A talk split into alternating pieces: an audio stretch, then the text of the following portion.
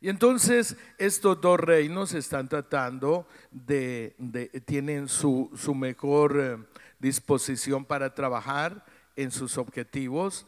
Y terminaba ayer diciéndoles una buena noticia. ¿no? Yo no vengo a, darles alarmas aquí, yo no soy eh, eh, portador de malas noticias, sino de buenas noticias. El Evangelio es buena noticia. ¿Y cuál es la buena noticia? Que este reino de las tinieblas ya está vencido porque hay un rey que venció. Y démosle un aplauso a Jesús, el león de la tribu de Judá, que ya ha vencido. Así que hablábamos ayer de eso y hoy vamos a hablar, vamos a comenzar este tema que se llama rescatados por amor. Es el segundo tema que les proponí ayer, rescatados por amor. Entonces, pues una de las principales características del reino de Dios es que es un reino de amor. Yo les hablaba de que la voluntad del rey en el reino de los cielos es que se pueda sentir el amor de Dios en todo el territorio, que nos sintamos amados por Dios. es una característica especial. Dígale que está al lado, Dios te ama rescatados por amor. Si nosotros queremos, queridos hermanos, cambiar al mundo, definitivamente hay algo que se puede hacer y es este abrazo que usted ve allí. Esta imagen nos recuerda ese abrazo del padre que estaba esperando a ese muchachito rebelde, a este huerco rebelde, a este hijo pródigo, como lo señala la palabra de Dios. Dios siempre tiene este abrazo. Y no solamente está esperando, sino que Dios actúa. Dios actúa. Dios actúa para rescatar. Dios no se queda mirando como turista a ver cómo le va a la oveja perdida. No, Dios hace algo porque necesita ese hijo rebelde en casa. Así que esta imagen es el final de la historia. Pero ¿dónde comienza? Ese, eh, ese comienzo de esa historia. Bueno, tenemos que verlo en esa perspectiva de esa palabra rescate. Rescate, aquí pues vemos una imagen de tantas inundaciones, tantos desastres que nos han ocurrido los últimos años, ¿no? Rescate. ¿Qué es un rescate? Pues queridos hermanos, la palabra rescatar tiene, tiene pues todo un, un contexto, ¿no? de alguna manera, una definición eh, que nos va a acercar a entender un rescate es que es una ayuda directa sobre un problema. Eso es un rescate, una ayuda directa sobre un problema. Y si personalizamos este concepto, pues el rescate tiene que ver con liberar a una persona que está atrapada o está en peligro. Ya esto, son, esto es un término más técnico. Liberar a una persona que está atrapada o que está en peligro. El rescate es una operación conjunta, no es una operación solitaria es una operación conjunta. Si usted se va o alguno de ustedes trabaja en la policía o trabaja en un organismo de seguridad, un organismo del Estado, se va a dar cuenta que hay todo un equipo atrás de este servicio. Se trabaja en conjunto y en organización con objetivos claros y el objetivo en un rescate es poner a salvo a quien está en peligro. Esa es la definición. Y fíjense que esa definición va a poner en contexto esta palabra que conocemos tanto, que se llama liberación. Cuando hablamos de rescate, se pone en contexto la palabra liberación. Así que el amar toma acción en la vida del ser humano. El rescate de alguna manera es amar. El amor, queridos hermanos, es un motor que mueve para amar al prójimo. El amor es un motor que nos va a mover para amar al prójimo. al que está cerca de nosotros. Ya le dijo buenos días al hermano que está ahí al lado. Aunque le caiga gordo, dígale buenos días. Es más, yo también soy servidor en la arquidiócesis Galveston, Houston. Em, hace 15 días, hace 15 días tuvimos un retiro eh, para el equipo de servidores del centro carismático. Gracias. Y yo estuve ahí sentado como ovejita. Y a veces uno se sienta con los hermanos que son amigos. Pero hay unos que no le caen gordo y uno se sienta al otro lado.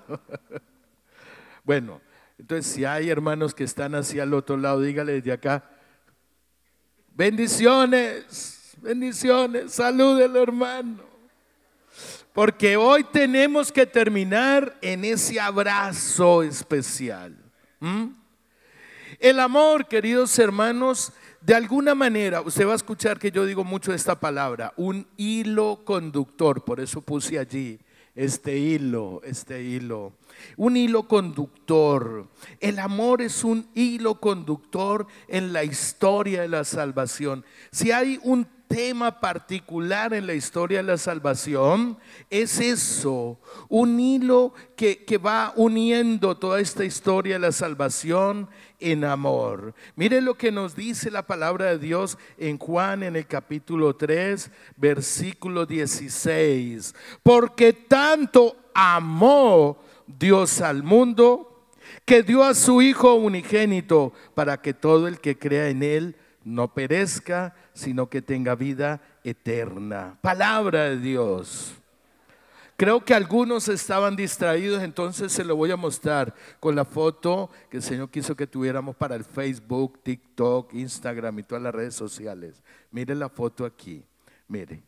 Ah, tanto amó, tanto amó. Si alguno no alcanza a ver ahí, saque su rosario, saque su crucifijo y vean la foto del amor de Dios. Tanto nos amó el Señor que envió a Él a su Hijo amado. ¿Para qué?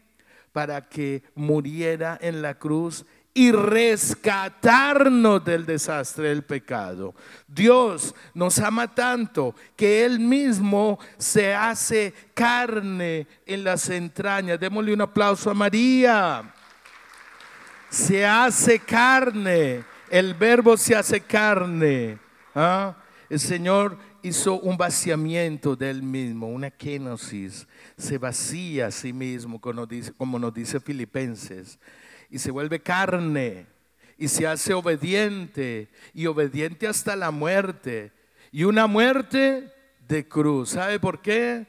Porque sabía que había que rescatarnos. La prueba más grande de que Dios nos ama es ese rescate que hizo Dios a nosotros en la cruz del Calvario. Amén. Qué bueno que ya lo saben. Yo no los veo emocionados con eso. No sé si esto es un misterio tan grande que es difícil entenderlo, así que yo lo entiendo. Pero qué amor tan grande de Dios por nosotros.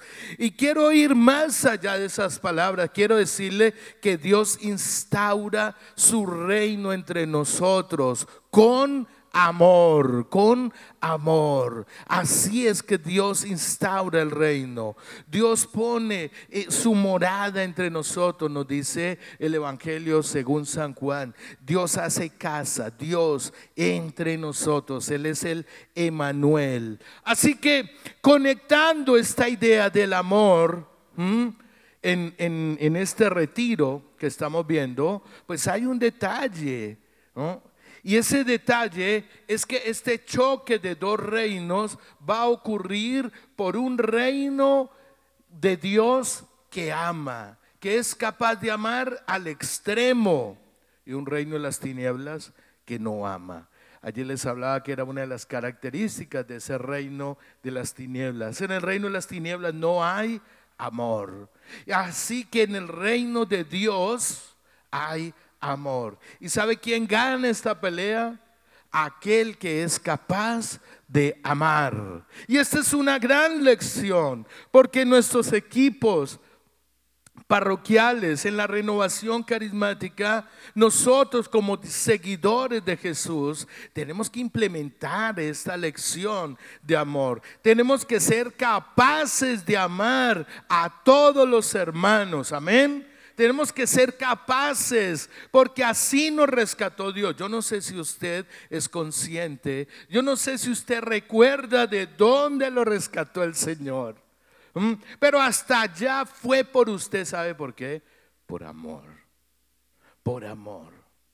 Cuando se le olvide, cuando se sienta solo, mire la cruz y recuerde que Jesús es la prueba del amor de Dios. Dele un aplauso al Rey de Reyes.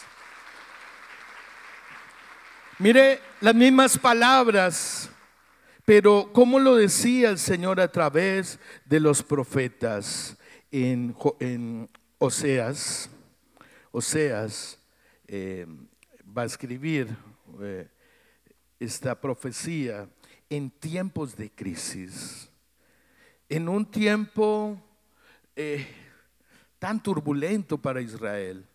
Ayer les hablaba un poquitito a la carrera de esa historia de la salvación. ¿Se acuerdan?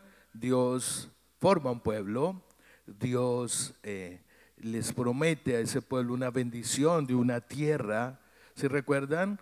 Y, en esa bendición de esa tierra se forma este pueblo, es rescatado, ah, vienen a conquistar la tierra prometida, viven en esta tierra prometida y, y bueno, llega un momento que por el pecado lo pierden todo y van al exilio van a un lugar que ellos desconocían y se sienten fracasados, se sienten miserables. Y allí en el desierto, eh, Oseas en el capítulo 2, versículo 14 les va a decir, eh, que el Señor nos lleva al desierto para hablarnos de amor. A veces en nuestros problemas, a veces en el caos de nuestra vida, el Señor viene a tocar la puerta del corazón y decirnos, te amo. Aunque estás así, Jesús, te amo, te amo. ¿Mm? Es una palabra que suena muy fuerte. Y Oseas le va a hablar al pueblo de Dios, de parte de Dios, con estas palabras. Oseas 11, 14, dice, dice la palabra, Oseas 11, 4, dice, con cuerdas humanas los atraía, con lazos de amor yo era para ellos como los que alzan a un niño contra su mejilla. Me inclinaba hacia él y le daba de comer. Mire qué palabras tan tiernas de parte del corazón de Dios que le estaba diciendo al pueblo ingrato, al pueblo que se ha separado de Dios, pero sobre todo un pueblo que se siente perdido, un pueblo que se siente culpable. Un pueblo que se siente sucio. Un pueblo por allá, como nos va a hablar Ezequiel, que se sentía tan muerto que parecían huesos secos. Así, en esa miseria, Dios le dice al, al pueblo de Israel, a su pueblo amado, yo ¿Qué, fue lo que hice que tú no entendiste? ¿Qué, ¿Qué fue? Mire, yo te amé con lazos de amor, con cuerdas humanas. Eso es muy interesante, estas palabras, porque cuando el Señor dice con cuerdas humanas, con lazos de amor, atraía a Él, con lazos de amor, con cuerdas los rescataba. ¿Y con qué es que dice la palabra de Dios que lo rescataba? Con a ¿Con qué cosa? Con amor. Y me gusta como dice aquí el profeta, con cuerdas humanas. ¿Y qué significa cuerdas humanas? Cuerdas humanas quiere decir situaciones reales. Nosotros estamos acostumbrados a las películas, a las novelas, al TikTok, al, Facebook, al YouTube, a, pequeñas cositas que nos hablan eh, de, idealismos humanos en dos minutos, en un minuto, en 30 segundos, en 15 segundos. Es más, una sola imagen eh, nos habla y nos comunica un mensaje. pero el Señor se valió de situaciones humanas, de cosas reales que al pueblo le pasaba. Hambre, guerras, enfermedades, amor, comercio, situaciones reales para hablarle al corazón. Y Dios le está diciendo, en todo momento estaba pendiente de ti. En todo momento. ¿Cuántos son papás aquí? Papás y mamás, obviamente. Y entonces seguramente cuando usted nació, su mamá nomás eh, dio el parto y ya, usted defiéndese como pueda, ¿cierto que sí? ¿Así ocurrió? No, hubo un proceso y poco a poco te fue llevando de la mano, ¿cierto? Hay toda una historia de situaciones humanas y una de ellas seguramente que se repitió muchas veces durante los primeros años de tu infancia fue no agarre eso, no meta la mano dentro de la boca del perro, lo muerde. No meta la mano allá dentro del encendedor de la cocina porque se puede quemar. No meta la mano en, en, la veladora que se puede quemar, ¿no? Y bueno, y cuántas veces, aunque nos dijeron no haga esto, lo hicimos. ¿Sí o no? Muchas veces. Bueno, usted no, pero yo sí. Muchas veces. Y ese es el punto que son situaciones humanas donde nos tocó aprender la lección, cuerdas humanas, situaciones humanas reales. Pero me gusta esa palabra cuando el Señor nos dice, eh, yo era para ellos como el que alza un niño contra su mejilla. Me inclinaba hacia él y le daba de comer. ¿Sabe qué significa eso? Dios es cercano. Dios es cercano. Me inclinaba hacia Él. Aquí Dios está hablando que en todo momento Él se acerca. Dígale que está al lado. Dios se acerca a ti con amor. Se nos olvida que Dios es cercano. En estos momentos, para este momento todavía no ha nacido Jesús. Todavía no ha venido Jesús. Jesús que cuando nos enseña a orar el Padre nuestro, ¿cómo es que dice él? Abba. Cuando vayan a hablar con el Señor, díganle Abba, Abba. Abba significa papito. Para antes de esas palabras, cuando te acercabas a Dios, le decías Elohim, el eterno, el altísimo, el Dios que está ahí, Yahvé el Dios que me ve le hablaban a Dios por atributos. El nombre de Dios era impronunciable. E, el hebreo hablaba al Señor no por nombre, sino por los atributos.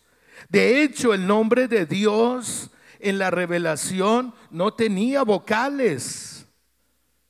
Qué interesante, hermanos. El respeto sumo que le tenían al Dios altísimo. Lo veían lejano.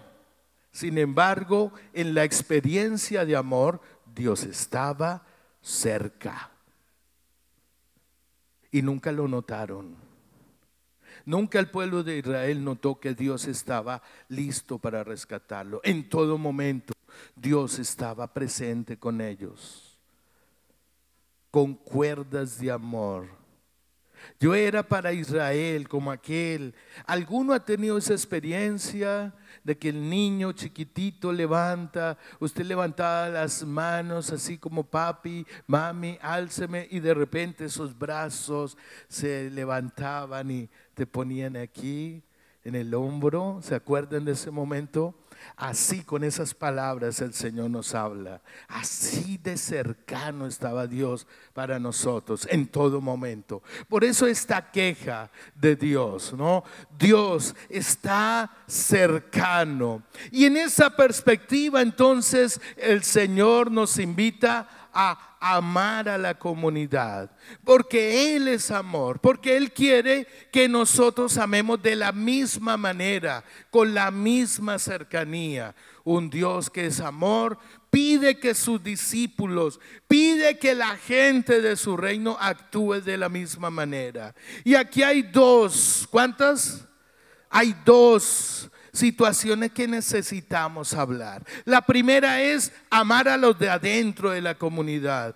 Porque cuando hablamos en el año 2023, pues es bonito hablar del amor y fin de la historia. Cada retiro nos hablan del amor. Y amar es muy bonito y tenemos que amar. Sí, nos han hablado la misma historia muchas veces. Pero no funciona, no está pasando. Entonces yo quiero acercar un poco más la idea y hay que amar a dos grupos. El primero es a los de aquí de casa, la cristiandad, nosotros nuestra coinonía, nuestra comunidad, nuestra parroquia. ¿Qué parroquias hay aquí? Cuéntenme. Son 17 parroquias, ya me dijeron. A ver. A ver, la florecita, ¿dónde está la florecita? Yo me imagino que es Santa Teresita, la pequeña flor, ¿cierto? ¿Dónde está? Levante la mano, hagan bulla. Gloria a Dios. ¿Quién más? San Francisco Javier, ¿dónde está San Francisco Javier? A ver, levante la mano. Órale, allí están. Pero anótemelo, anótemelo. ¿Quién más? ¿Ah? San Pedro Apóstol de Gaibo, ¿dónde están?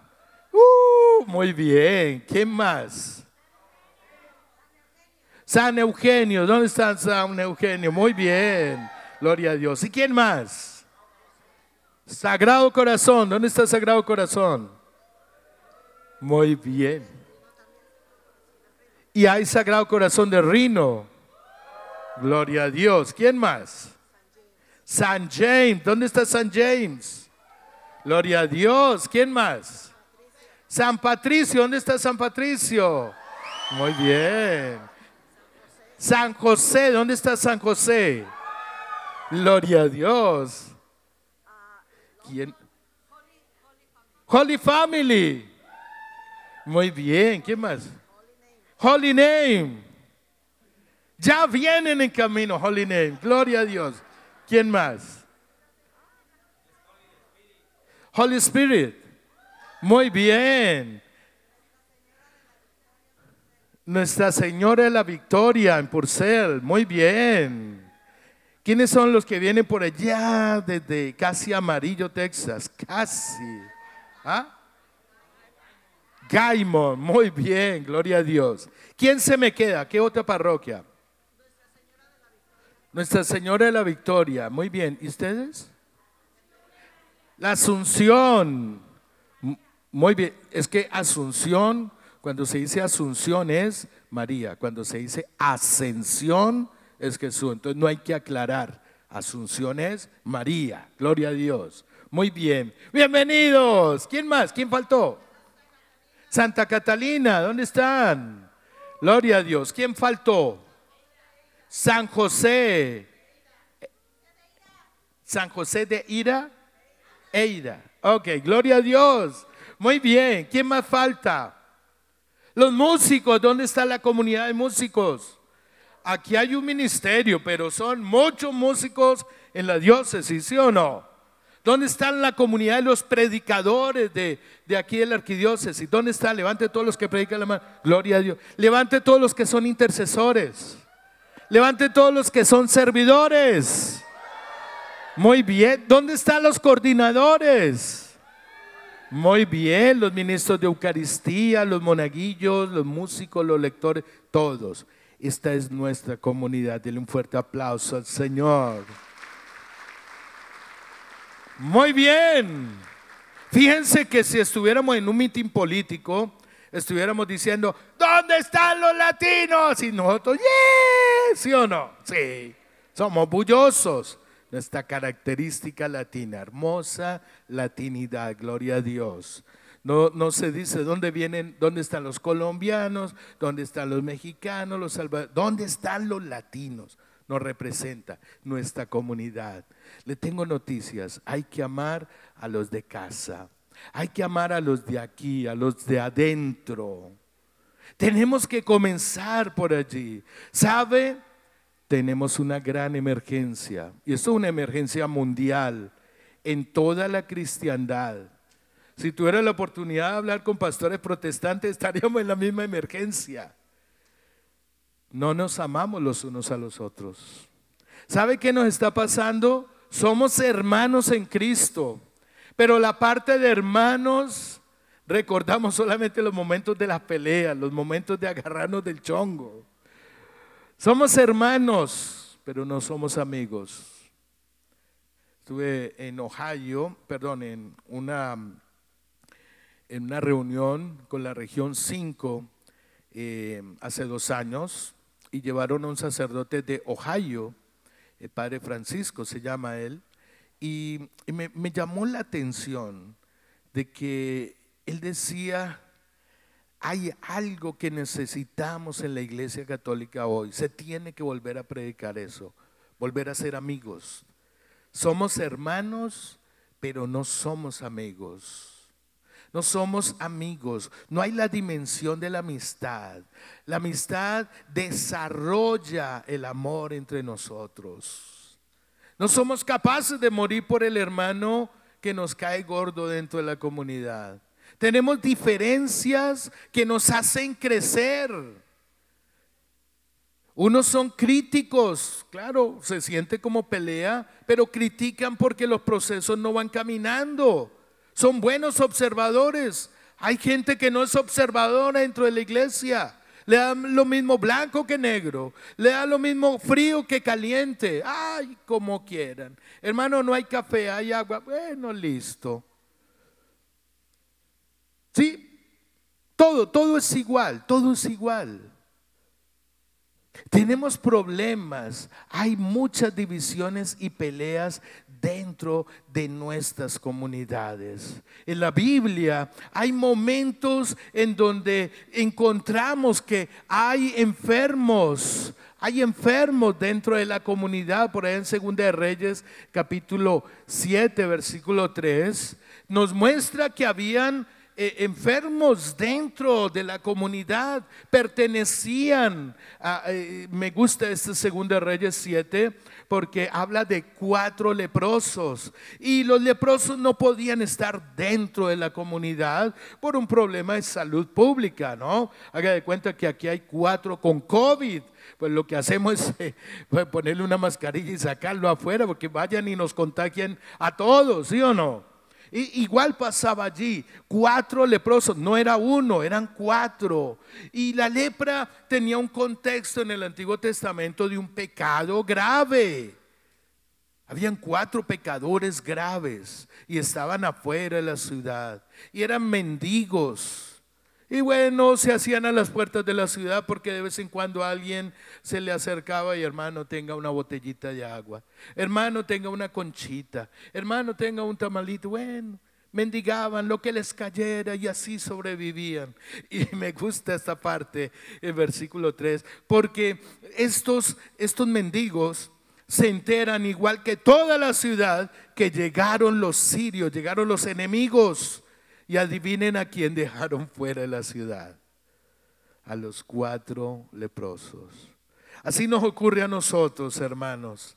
A veces hay pecados graves en la comunidad y los apartamos. Ese día ya vive en unión libre, véanlo. ¿Sí? Le cierran las puertas de la ciudad. Esa de allá, ni mire para allá, hermano. Usted que viene de Houston, no se junte con la hermana. Porque esa, ay, es chismosa. Esa pelea por todo. El hermano no sé quién es esto y esto y esto. Los identificamos, los conocemos por nombre y apellido. Hasta por la, por la marca de zapatos que usa. Sí. Ese, ese, ese de allá, el que usa Sketchers, ese. Ese, ese, ese, el de las trencitas. Esa hermana, la del chonguito azul, esa, esa. Los identificamos. Y a la hora de los problemas, a la hora de la emergencia, a la hora de la unidad, somos unidos, pero a los pecadores los dejamos afuera. Los del problema. Sí, tenemos hermanos problemáticos, sí, es una realidad. Tenemos hermanos que no son santos como tú. Qué bueno que tú eres una lumbrera de santidad. Gloria a Dios.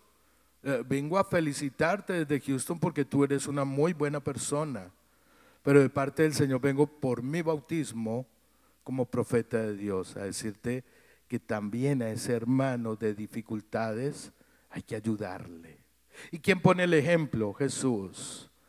¿Ah? Jesús. Habían en la ciudad, en una de las ciudades donde entró Jesús, diez leprosos. ¿Se acuerdan de esa parte? Y Jesús vino a sanar a todos. Y Jesús vino a traer los signos del reino. ¿Se acuerdan? Usted lo canta mucho. Y los ojos de los ciegos se abrirán y ellos verán. ¿Se acuerda? ¿Eh? Jesús venía a traer esos signos. A sanar al leproso, a que el ciego viera, a que el paralítico caminara. Y llegaron unos enfermos donde se enteraron que el rey estaba en casa y estos leprosos le dicen, sánanos. ¿Qué hubiera pasado con este representante del corazón palpitante del Padre de amor, el Padre que crea el cielo y la tierra? Con este Jesús, Hijo de Dios ungido, ¿ah? que venía a traer los signos del reino. Y le hubiera dicho a los leprosos, ah, no, leproso yo no sano. Yo leproso no, yo, porque, no, no, yo, yo, yo nomás con los ciegos, sordos, mudos y paralíticos, pero aquí no dice leprosos, no, ustedes no. ¿Qué hubiera pasado en ese pasaje bíblico? ¿Cómo hubieran quedado esos leprosos? Eran leprosos, no, no dice la palabra de Dios extraterrestres. No dice allí criaturas indeterminadas, criaturas tóxicas. Por aquello que tenemos amigos tóxicos, ¿no? sí. ¿Qué hubiera pasado en ese pasaje donde Jesús no los hubiera amado al extremo y los hubiera sanado? ¿Qué testimonio se hubiera escrito en el Evangelio, que es la buena noticia? Jesús no sana a leprosos.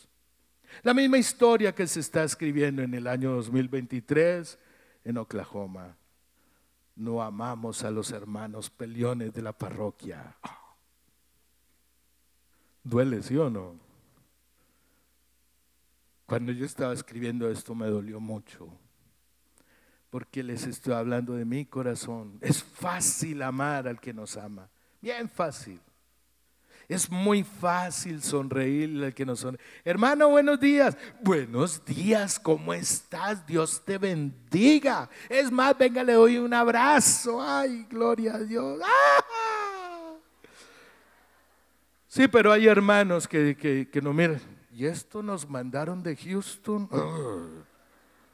Existe Salvador Gómez, existe, qué sé yo, a ver, dígame, Gela, nos hubieran traído a Gela a predicar. Martín, pero esta cosa, ni, lo conoce nadie. ¿Quién es Pacho? Ay, no, no, no. Pinta de protestante, ay, no. Se nos coló un protestante en la iglesia católica. ¿Sabe? A esos a mí también me tengo que decir, hermano, ¿cómo está? Dios te bendiga. Mucho gusto, soy Pacho, no soy protestante. A esos también, a los que nos miran de arriba abajo, por encima del hombro. A esos, a los de casa, hay que amarlos. A esos hay que amarlos. Hay heridos dentro de la ciudad. Entre nosotros hay hermanos que están teniendo pecados graves unión libre, fornicación. Hay hermanos impuntuales. Hermano, pero ¿qué son las horas de llegar? Son las dos de la tarde, el café se hacía a las ocho. Hay hermanos que, que cuesta amar porque tienen tantas dificultades internas y no cambian y tal vez nunca cambien tal vez nunca cambien. ¿Sabe? Necesitamos amar a estos. Necesitamos. Hay hermanos que están esperando un acercamiento para rescatarles. Están hasta aquí que tú les recuerdes sus pecados. Si ellos luchan todos los días con esos pecados. Luchan con la impuntualidad. Luchan con sus pecados graves. Luchan con sus desformidades, no físicas, sino del alma luchan con el hielo de su corazón. Está tan congelado su corazón que si los acercas al sol no se derrite su corazón, pero sí hay algo que los puede derretir y es un corazón encendido como el suyo de parte de Dios, que con el calor del fuego el Espíritu Santo los abrace y les diga te amo. Eso funciona. Necesitamos traer el amor de Dios al seno de la comunidad. Vamos a dejar las críticas, las peleas a un lado, los señalamientos a un lado. Hay hermanos que están esperando un acercamiento. No puso ese ejemplo Jesús. Había un enfermo que era muy importante, era la suegra de Pedro. Y la suegra de Pedro tenía fiebre. ¿Y qué hizo Jesús? Se acercó a ella y la sanó porque en la comunidad había un enfermo. Hermanito, acércate a tu hermano y llévale el reino. Eso fue lo que hizo Jesús con la suegra de Pedro. Ay, es que las suegras, es que, híjole, es que ustedes, y mire cómo tienes al pobre Pedro. Pedro ni habla cuando usted está presente. No, Jesús, ¿qué le pasó, hija? A ver, deme la manito. Y la levantó. Tenemos que aprender de Jesús. El método de Jesús es acercarse y traer el reino a los cielos. Amén. No es fácil, pero hay que hacerlo. Eso fue lo que hizo Jesús. Muy bien, hablemos de ese segundo grupo, a los de afuera. Porque amar a los que son cristianos muy buenos, son nuestro equipo, son los de casa, son los de aquí, ¿sí o no? Pero ¿qué pasa? Hay un mundo afuera. Hay un mundo afuera al cual nosotros no queremos volver. De allá salimos. ¿Quién quiere volver al alcoholismo, a la drogadicción, a, a tantas cosas que pudieran representar esto? A los de afuera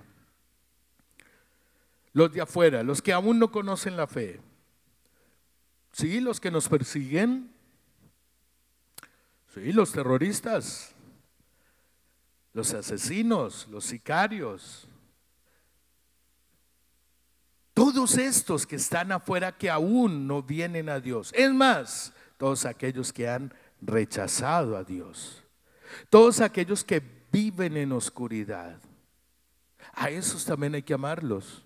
Hermanitos, muy fácil en la parroquia decir, tenemos un retiro, el seminario de día en el Espíritu, y, estar a las puertas del salón para darle un abrazo al primer hermano. Claro, es de la parroquia, fácil. Que llegue doña Azucena y usted le da un abrazo. Ay, hermana, por fin vino al retiro después de tanto que le invitamos, qué bueno. Pero los peleones que están por allá en Walmart, en Home Depot, ¿ah? a los del tráfico, a los que tú vas manejando cuando ¡pum! te chocan y, te golpean y el carro da tres vueltas y la esposa murió. A esos que, que están señalando a la comunidad hispana con palabras obscenas, señalándonos de drogadictos y de quién sabe cuántas cosas a estos que dan discursos nacionalistas haciendo que, las instituciones políticas de los países se lastimen, a los que hacen bullying, a los que persiguen por raza, por religión, a los que discriminan. A esos hay que amarlos. ¿Cuántos están fuera de ese amor? Lucas capítulo 6, Jesús ve una comunidad, ve un poco de gente que estaban como ovejas sin pastor. Esa palabra es muy importante, porque Jesús no solamente ve al pueblo de Israel, sino que en esas multitudes también había gente que no era del pueblo de Israel. Gente que no pertenecían a los hijos descendientes de Abraham, o por lo menos descendientes de Jacob. Habían griegos, habían romanos. ¿Se acuerda Jesús? Se le acerca uno de los fariseos, Jairo, jefe de sinagoga. No era cualquiera, era uno de los más grandes peleones contra Jesús. Y este cae a los pies de Jesús y le dice, mi hija está enferma. ¿Y qué pasó? Jesús se negó. Ah, no, tú eres de los fariseos, vete para allá. Yo vine nomás con este pueblo que viene a mis reuniones. Usted no viene a mis reuniones y usted no pertenece. Bueno, dejemos a Jairo porque Jairo por lo menos era judío. ¿Qué tal el centurión? ¿Qué tal la mujer sirofenicia? ¿Ah? El centurión era de los romanos. El centurión para nosotros sería como el de la migra. ¿Sí? Era un enemigo de Israel. El que hizo Jesús sanó al siervo del centurión. La sirofenicia ni siquiera era parte de la historia del pueblo de Israel. Así que, ¿qué pasó con esta mujer? Pues hermanos, fue sanada. Porque Jesús sabía que tenía que ir hasta allá, a los borrachos, a quienes andan en la perversidad sexual. Allá en Houston tenemos uno que se viste de mujer. Yo hablo de él en todas las prédicas.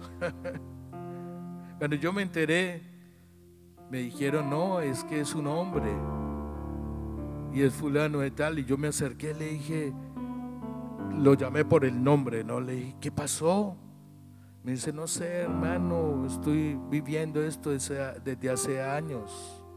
Y para mí fue un choque tremendo, porque ese era el momento de o amarlo o rechazarlo. Qué tremendo cuando nos encontramos con casos graves con borrachos. ¿Sabe? Parte de mi historia es que soy músico. Soy músico. Yo inicié en la renovación carismática aprendiendo a tocar música. Eso fue, eh, yo creo que lo primero, antes de ver milagros, antes de entender las prédicas. Me gustó cómo tocaban, era música muy alegre y yo quise ser músico y me fui por el lado de la música, aprendí rápido a tocar con el Ministerio de Música. Y pues eh, llegó un momento que la música se convirtió en mi carrera profesional y empecé a tocar con todas las mejores orquestas de Colombia, orquestas de salsa, aquí hay un hermano colombiano, los Niches, usted conoce los Niches, gran banda caleña, número uno de Colombia, bueno, muchos grupos de talla internacional. Y empecé yo a vivir todo esto, el lugar a veces donde íbamos a tocar eran lugares de high class, los, los clubes más finos de cada ciudad, pero también me tocaba ir a los ranchos de los narcotraficantes me tocaba tocar en fiestas con la guerrilla colombiana, con los paramilitares. Y poco a poco, como que ese mundo me fue arrastrando porque yo me fui alejando de la comunidad. Me convertí en un leprosito más fuera de la ciudad. La cocaína y el alcohol llegaron a mi vida. ¿Y saben qué? Yo tuve una comunidad que estaba orando por mí en todo momento. Tuve una experiencia maravillosa en 1995 y estaba bajo los efectos del alcohol y las drogas un día eh, en octubre que capturaron a don Miguel Rodríguez Orejuela, era uno de los narcotraficantes del cartel de Cali, nos daba mucho trabajo. Yo me sentí muy mal porque dije, bueno, hasta aquí llegó mi carrera musical. Estaba hablando con el Señor saliendo del hotel y, me dijo, te amo. Esas fueron las palabras. Esas palabras venían desde el corazón de Dios, desde la eternidad. Y me alcanzaron en un puente en Nueva York. Yo me acuerdo el lugar, eh, la calle se llama Bergen Line y hay un freeway que pasaba abajo, es el 495, 295, algo así, la ciudad Union City. Ahí me habló el Señor con esas palabras. Te amo y nadie te va a arrancar de mis manos. Fue una palabra quemante en mi corazón. ¿Sabe? Yo volví a Colombia con los músicos, con mis amigos músicos, pero había una iglesia que estaba orando por mí que sabía que yo estaba en problemas. Les hacía falta esta ovejita pecadora y estaban orando. Un buen día Dios permitió que hubiera un encuentro carismático con el padre Emiliano Tardif y necesitaban un bajista. En aquella ciudad había muchos músicos, pero necesitaban alguien que tocara ese instrumento, así que Dios se aseguró que yo fuera a aquel encuentro. Ah, fue el padre Emiliano Tardif, empezó a orar por los enfermos, muchos se pararon de sillas de ruedas, para mí fue un choque tremendo. Ese viernes fue el último viernes de enero de 1996, pues yo vi como eh, muchos se pararon de sillas de ruedas y después de aquella jornada de sanación, yo tenía que seguir con la historia de mi vida. Tenía que ir a tocar en la discoteca que quedaba al frente de, de aquel arena donde fue el Congreso de Sanación. Y pues yo tenía que seguir enfrentándome a la droga, al alcohol, a los borrachos, a los peleones. Y sabe, para mí inició un nuevo mundo. Cuando yo fui a tomar alcohol, ya no pude tomar, ya lo, lo, vomité. Cuando vinieron a ofrecerme cocaína, les dije, hoy no quiero, me acaba de pasar esto. Vi muchos enfermos sanarse allá, yo estaba tocando. Y bueno, sin darme cuenta me convertí en un testigo visual de la gloria de Dios. Y la droga de mi vida desapareció y el alcohol desapareció. Alabado sea el Señor.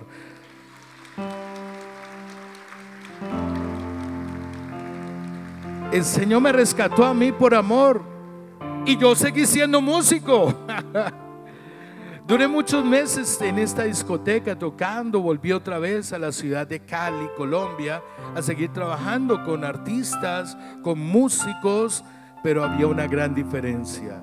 Mi corazón estaba lleno de amor por este Dios que me recordó que nadie me había que nadie me podía arrancar de sus manos.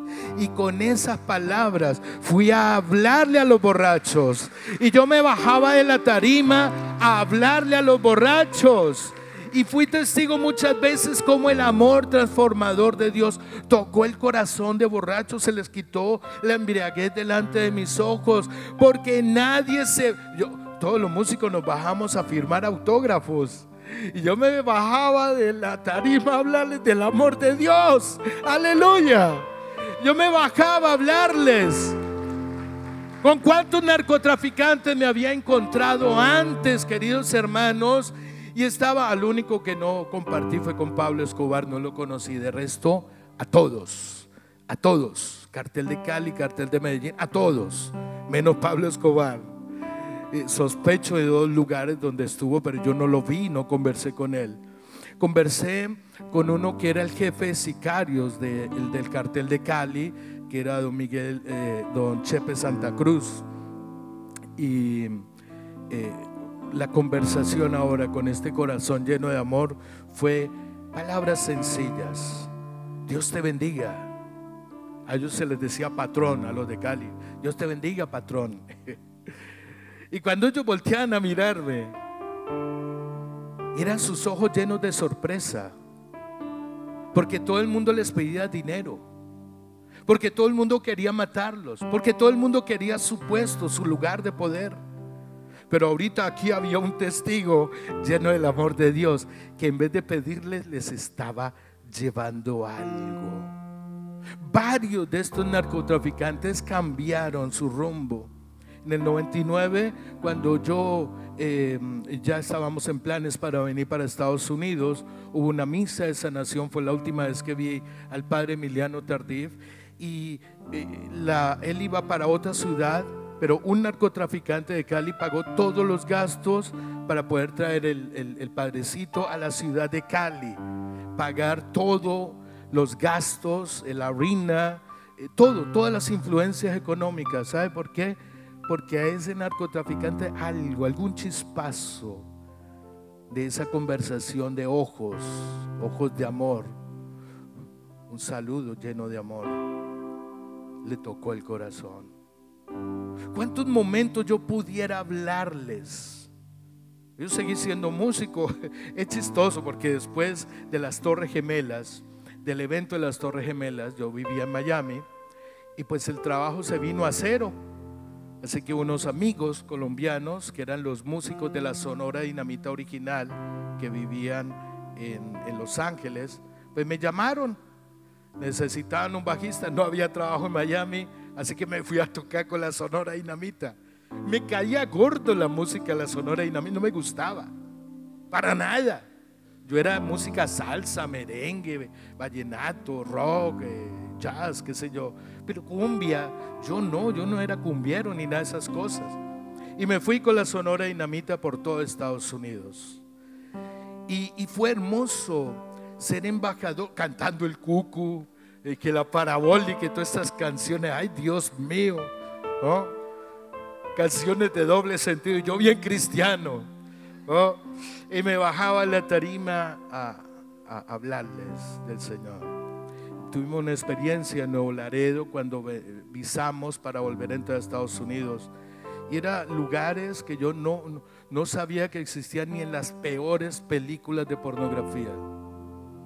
Nos tocó un lugar donde llegó uno de los Arellano Félix, el menor, eh, el menor de los hermanos, y, rodearon el lugar, nos encañonaron, la cantante la bajaron de la tarima, estuvo con él, y, y fue a hablarles con amor. Dios te bendiga, Dios te bendiga, Dios te bendiga. Habían muchachas desnudas al lado de nosotros. Y en vez de comérmelas con la mirada como un, una jauría hambrienta de sexo, y decirle, estás muy hermosa, wow, Señor, qué hermosa. Gracias por la hermosura de la mujer. Las palabras eran diferentes viendo mujeres desnudas. Sí, este que le está predicando aquí. Hay una niña, una prostituta de 16 años, que al ver que había un hombre diferente, se acercó a mí a decirme, estoy en embarazo, ¿qué hago? Todo el mundo buscaba favores sexuales de ella, pero ahora ella pudo ir donde hay un faro de luz, un faro de esperanza, una referencia de Dios. Ay, no, yo con prostituta no me meto, usted váyase para allá y no, no, no, tápese, tápese. ¿No? ¿No? Jesús me enseñó a mí que Él viene a la desnudez, a la miseria del hombre para decirle, te amo, te amo y nadie te va a arrancar de mis manos. Esa es la lección de hoy. Tenemos que ir a este mundo, a los borrachos, a los violentos, a los supremacistas, a los terroristas, a quienes nos odian, a quienes nos lastiman, a quienes son indiferentes. Romanos en el capítulo 10 dice, ¿cómo invocarán a aquel? de quien no han oído. Y yo le agregaría a las palabras de Pablo, haría una reflexión teológica. ¿Cómo van a invocar a Dios si no hemos sido testimonio de Dios? No les anunciamos amor, les anunciamos odio, les anunciamos rechazo, les decimos, ustedes no son cristianos. ¿Cuándo se van a convertir los satanistas? Los protestantes están convertidos, nomás les falta volver a casa. Pero hablemos de los satanistas. Es más, ¿quiere entender una realidad del mundo en el año 2023? Hay gente que está tan lastimada en la fe que ni siquiera cree en el diablo. No tiene la capacidad de fe. Ya no creen en una piedra, ya no creen en nada. ¿Quién? ¿Quién les va a anunciar? ¿Cómo van a invocar a Dios si nadie los ama de parte de Dios. Hoy tenemos un trabajo, queridos hermanos. Hay un mundo afuera perdido y atrapado que necesita rescate y podemos comenzar a ir por ellos anhelando su libertad, amándoles. ¿Cuántos están dispuestos a amar aquí? ¿Cuántos valientes hay aquí? Valientes de amor. Pónganse de pie. Necesitamos un ejército así, un ejército de amor hay soldados de amor aquí. Hay músicos de amor aquí. Vamos a orar, queridos hermanos. Vamos a comprometernos en el amor. Vamos a meternos en esa fidelidad de amor. Así como Él nos amó. Alguien aquí, cuando estaba Jesús en la cruz, Jesús le, envió a usted un bill. ¿ah? cobrándole por el amor que Él estaba derramando sobre usted en la cruz del Calvario? ¿Alguno de ustedes le pidió explicación? ¿Usted por qué es tan pecador? ¿Usted por qué es tan peligroso? ¿Alguno? No, estoy seguro que no. Dios te amó gratis. Dios te abrazó gratis en la cruz Vamos a amar en este momento. Vamos a reconocer nuestra necesidad de amar a los de adentro. Y vamos a hacer una oración también por los de afuera. Amén.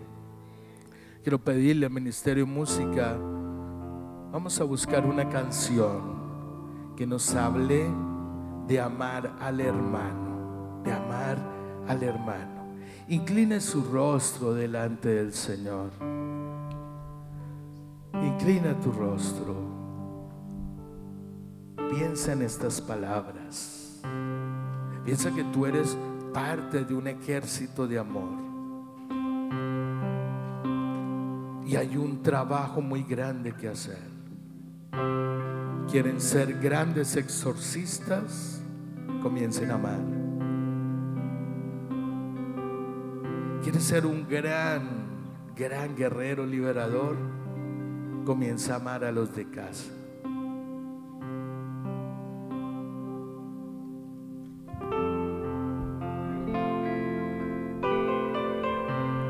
Bendito seas, bendito seas. Amar es entregarse, olvidándose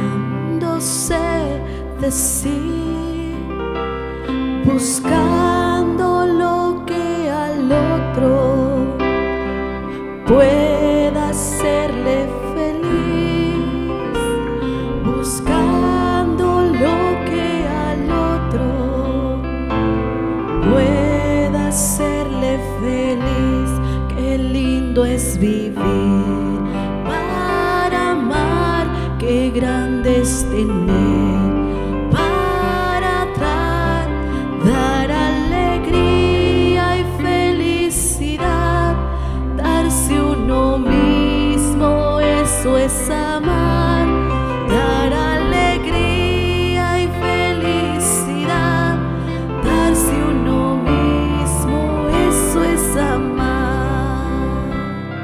amar. darse uno mismo. Yo sé, queridos hermanos, amar es difícil.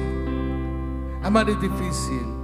Pero sabe Jesús nos dejó una gran lección. Él se vació de sí mismo. Filipenses capítulo 2, versículo 6 en adelante dice que Él se vació de sí mismo. Se bajó de, de sus grandes títulos para hacerse hombre. Jesús bajó, baj- bajó, bajó para acercarse.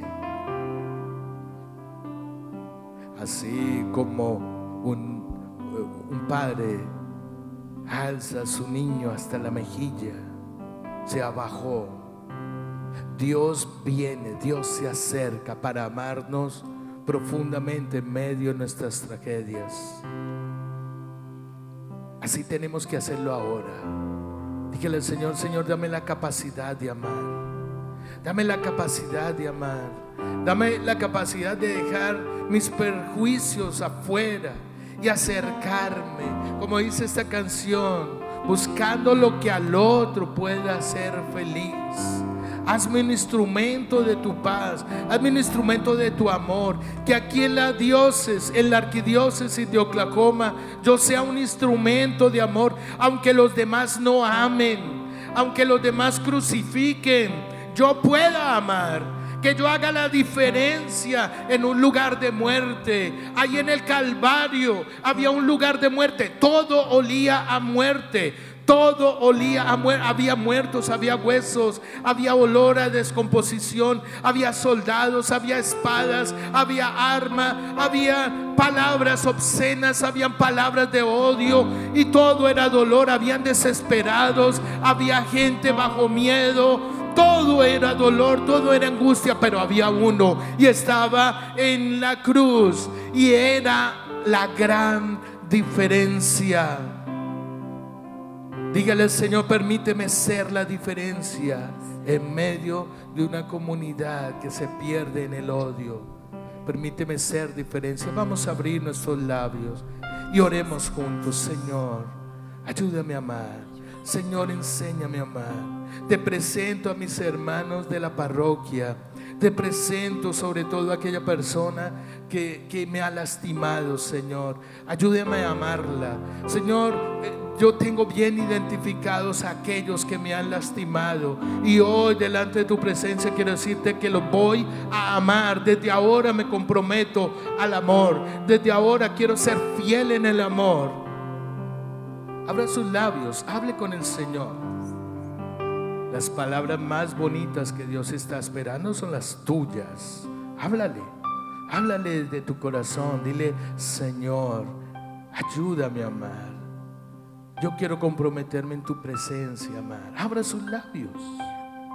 Abra sus labios. Dígale, Señor, ayúdame, ayúdame, ayúdame. Si amas como a sí mismo y te entregas a los demás, verás que no hay egoísmo que no puedas superar. Verás que no hay egoísmo que no puedas superar. Qué lindo es vivir grande es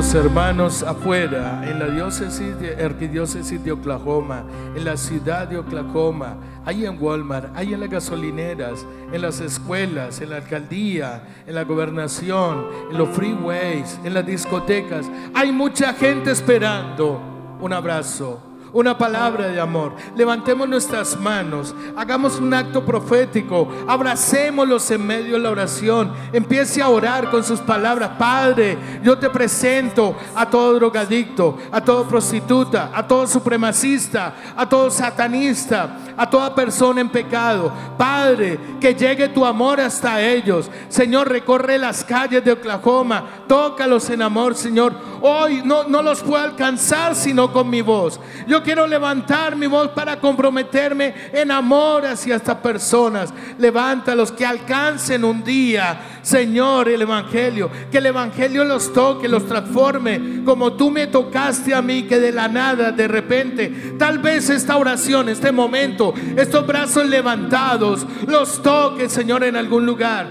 En un momento de prostitución, en un momento de drogadicción, en un momento de asesinato. Señor, tal vez si yo levanto las manos ahora, son tus manos en la cruz que los alcanza. Tócalos, Señor, a todo profesor a toda persona racionalista, a toda persona alejada de la verdad del Evangelio. Tócalos, Señor, tócalos. Yo te los presento en este momento. Hay un mundo que necesita amar. Señor, oramos por el presidente de Estados Unidos, oramos por los partidos políticos, oramos por nuestros países. Tócalos, Señor. Toca a toda persona.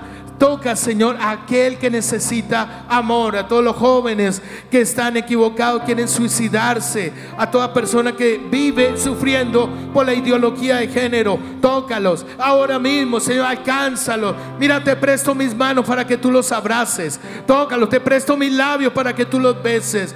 Bendito seas. Gloria a ti, Señor. Gloria a ti, Señor. Gracias, Señor. Gloria a ti. Alabado seas. Gracias, Señor. Gracias, Señor. Gracias. Aleluya. Gracias. Vamos a decir todos, gloria al Padre, al Hijo y al Espíritu Santo, como era en un principio, ahora y siempre, por los siglos de los siglos. Amén. Denle un fuerte aplauso al Señor.